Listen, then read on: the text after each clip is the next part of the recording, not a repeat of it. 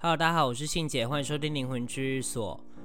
整整一个月都还没有更新，然后觉得有点对不起大家。可是就是最近就是比较忙，然后呃，我可能还有在 IG 上跟大家分享我去爬百岳的事情，因为那是我第一次去爬百岳，然后呃背了十五十八公斤这么重的的行李，然后一些帐篷啊，因为我们要去野营这样子，所以第一次体验这样子的状态。那好在平常时都有在健身，然后前阵子有在减肥，就今年减肥算是有成功，所以呢爬呢，我觉得还。算没有太难，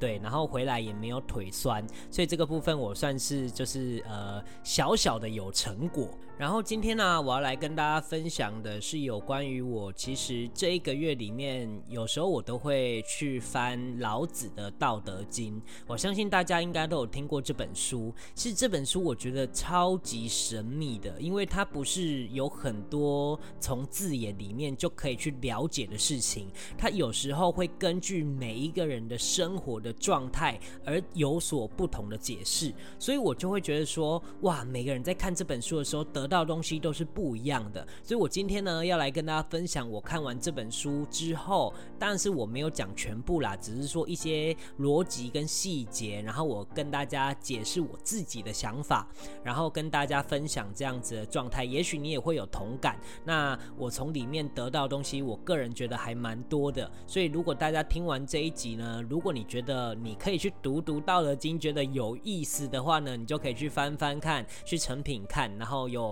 很多很白话文的解释，但是我最主要的还是要告诉大家。你只要了解它的核心思想，在运用在自己的生活上或者是修行上，我觉得都是很有帮助的。那我今天要来讲老子的一个其中一个思想，就是叫做阴阳调和。其实老子呢，他有一个核心思想，就是他认为宇宙之间都会有一个定律、一个规律，而我们人也是一样，因为我们人就是一个小宇宙，所以如果你能了解这个宇宙的规律，也了解这个规则之后，我们去对应人或者是对应事情的时候，我们就比较能理解跟放下，而且会比较有方法跟方向。我先举一个例子好了，我来举一个放下的例子。像放下这个例子，其实我相信大家在很多事情上应该都会有一些感触。那我就举一个工作例子好了，譬如说，如果有一个人呢，他是创业家，然后他创业的非常成功，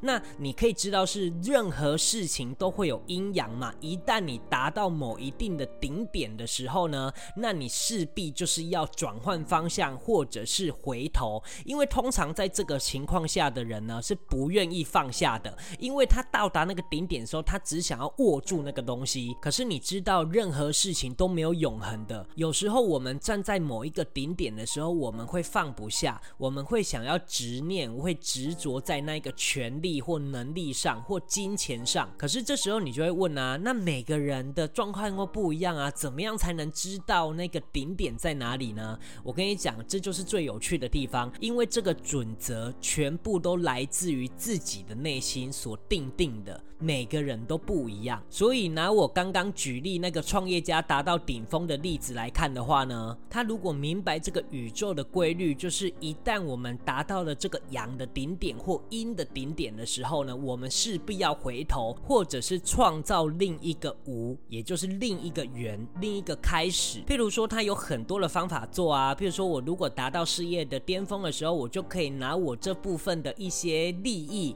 然后去捐助别人啊，或者是帮助大家等等的，但又不会损失掉自己所有的利益的成分下，他就能做到这个阴阳调和。因为呢，阴阳是互相的，所以呢，如果他先想到自己，又有想到别人的时候呢，这件事情就会创造出另一个无，也就是另一个圆的开始。那如果是只想到自己，就是自私的自己，没有想到别人的话，他就没办法做到阴阳调和，所以他这个人当然就不会太长久。我说他的事业可能。就不会做得太长久，所以我们常常会被说哦，我们人啊，就是在做生意啊，或者是在做什么事情的时候，你就是要去帮助别人，去累积这些善果。可是你知道福报是怎么样才能发挥到极限吗？就是你要把事情做到阴阳调和这个步骤的时候，这个福报才能最大化。不然，如果没有做到阴阳调和的话，基本上呢，你就只是把福报发挥出一点点，而它是有秉欠的。所以你会发现呢、有一些创业家啊，为什么他们都要去做这些公益，做这些好事？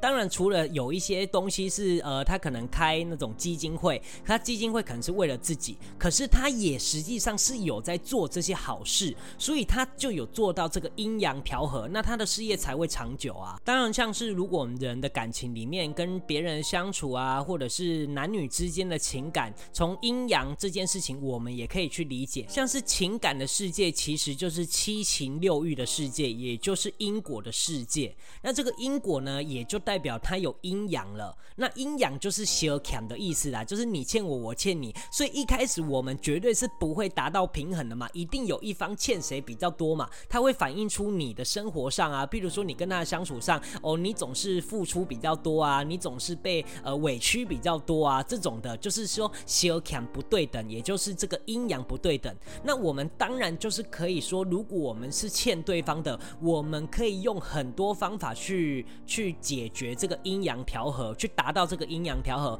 比如说用金钱，金钱可能是你可能处理因果啊，或者是你可能去去呃对他好，买东西给他。那另外就是说，还有另一个就是实际的身体力行去帮他。比如说你跟他接触，然后你受到这些委屈，其实这也都是一种还的意思，也就是阴阳正在调和、正在平衡的意思。所以当然是如果你累积更多的这种好的能量，譬如说你去帮助他，帮助他，帮助他的事业呀、啊，用尽呃你自己可以做得到的事情的话，去帮助他的话，也许这个阴阳会慢慢慢慢的调和。但这个调和呢，不代表是一个好的结束。我们不论结果，就是结果可能是呃已经达到五了，就是我们分开了。可是这个分开不一定是呃结局是好的，有可能是对方就劈腿啊，然后你毅然决然就结束了。可是我们其实呢，就是达到这个阴阳的平和，也就是平衡了。那我们就会有一个结束的过程。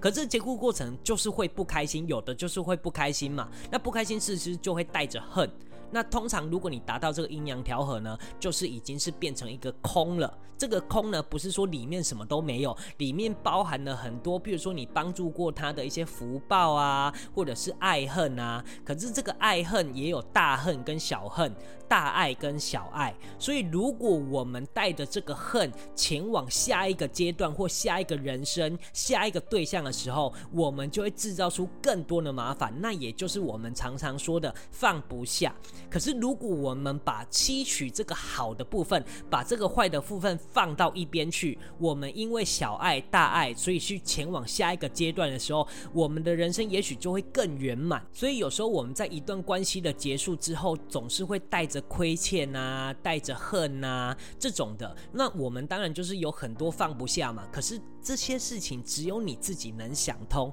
因为有时候如果你不放下的话呢，即使你已经做到了阴阳调和，在这段感情里面付出了所有，也还了，然后也一个就是自己觉得是一个圆满的结束，可是自己心里放不下的那一关，就是另一个层面的事情了。所以这个部分呢，你一定要告诉自己，哎，我已经。做到了这个阴阳调和，我把小欠的都还完了，我已经做到了极限了，这一段关系也终于结束了，所以不要去太在意这些结果跟结局的状况。那当然就是不要让自自己因为这些结局去影响下一段关系或下一个人生嘛。我自己也有经历过这样子的阶段，所以我可以理解什么是恨啊，然后什么是就是呃面对这些结局可能会有一些阴影啊，我可能下一段感情会出现这一些状态，我。自己也会好好的告诉自己啊，这些事情都是一个过去，然后也都是不能回头的事情。所以呢，我们已经做到了阴阳平衡了。那我修 cam 也结束了，那我当然就是好好的放。放下这些关系，因为它就是已经成为历史，没办法改变了。你再怎么样去想，也没办法改变。所以倒不如我们就好好的放下，然后吸取好的那一块，往下一个人生前进。所以啊，我觉得像阴阳调和，或者是这个了解宇宙的规律，对于某一些人啊，或者是某一些事情啊，我们就能从这个逻辑里面去了解跟思考。我很喜欢这样的思考方法。那当然就是说，如果大家对于自己的事情有这样的思考模式，你也可以讲给我听，我们可以一起讨论这个阴阳是怎么样去变化的，然后呃，它的状况是怎么样，那我们就可以去里面了解，它有可能会有一些真啊，有一些假，就会好让我们可以去好好的判断。所以大家如果在思考事情的时候，以这个逻辑或这个规则去思考的话，也许对你人生会很有帮助，但至少对我来说是很有帮助的。好的，那这一集呢，我就跟大家分享到这边，谢谢大家收听灵魂居所，我是信姐，我们下次见，拜拜。